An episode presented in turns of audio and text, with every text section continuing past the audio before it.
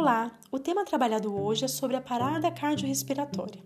É de conhecimento que a cadeia de sobrevivência da parada cardiorrespiratória está associada a um conjunto de procedimentos sequenciados que irão permitir o aumento da sobrevida do paciente. Quando nos referimos a esses procedimentos, devemos levar em consideração uma sequência de ações consideradas imprescindíveis para aumentar as chances da parada cardiorrespiratória ser revertida. Nessa cadeia de sobrevivência, podemos identificar cinco elos, que são: o primeiro elo é representado pela prevenção da parada cardiorrespiratória.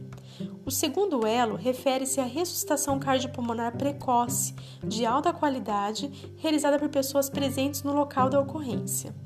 O terceiro elo é caracterizado pelo rápido acionamento do serviço médico e de emergência. O quarto elo representa a implementação do suporte avançado de vida, a rápida estabilização do quadro clínico e a realização do transporte de forma eficiente.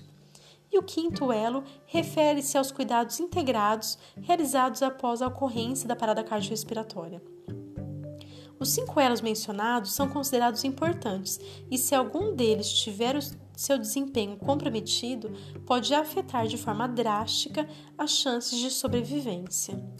Nesse contexto, para contribuir com a sobrevida dos pacientes admitidos nos serviços de emergências pediátricas, o enfermeiro deve buscar a contínua capacitação profissional nessa área.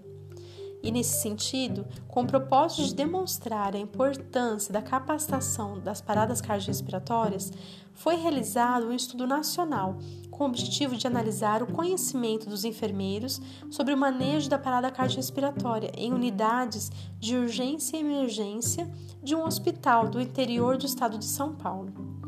Para isso, foram aplicados questionários para 73 enfermeiros, pertencentes a 16 unidades. Os achados demonstraram lacunas de conhecimento sobre a identificação da parada cardiorrespiratória com relação à sequência do suporte básico de vida e a relação das ventilações e compressões torácicas, as condutas imediatas e a detecção da parada cardiorrespiratória, os ritmos presentes e os fármacos utilizados. Tais achados permitem concluir que os enfermeiros apresentaram conhecimento insuficiente em relação às diretrizes da parada cardiorrespiratória disponíveis na literatura científica.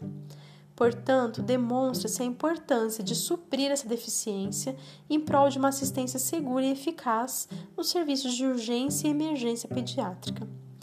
Espero que tenha conseguido transmitir os aspectos importantes sobre a, responsabilidade e atuação dos enfermeiros diante das situações de paradas cardiorrespiratórias nos serviços de emergência. Nos vemos numa nova oportunidade. Até lá!